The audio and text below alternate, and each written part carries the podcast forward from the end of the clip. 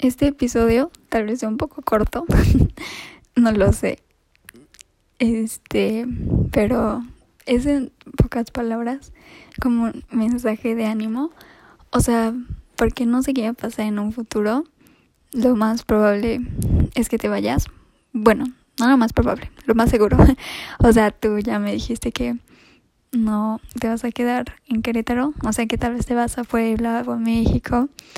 Y o sea, quiero que sepas que a pesar de eso, como ya te lo he dicho muchas veces, no importa lo lejos que estés, si no nos podamos ver tan seguido o así, o sea, porque yo siempre te voy a apoyar en lo que tú decidas, en lo que tú creas que es mejor para ti, yo siempre te voy a apoyar. O sea, por mí no tienes que preocuparte, voy a estar aquí, te voy a esperar.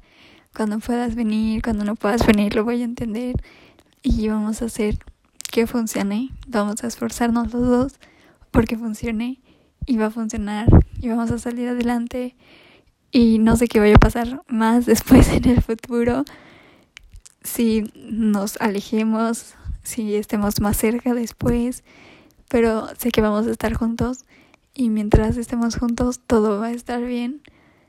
Sé que a veces aunque no estés lejos, por así decirlo, a veces tenemos problemas, tenemos peleas o cosas así, pero pues al final de cuentas son solo eso, o sea, no, tal vez no son grandes problemas, son problemas, pero los superamos juntos, porque juntos vamos a poder superar cualquier cosa y si estamos juntos siempre vamos a seguir adelante, siempre, siempre, siempre.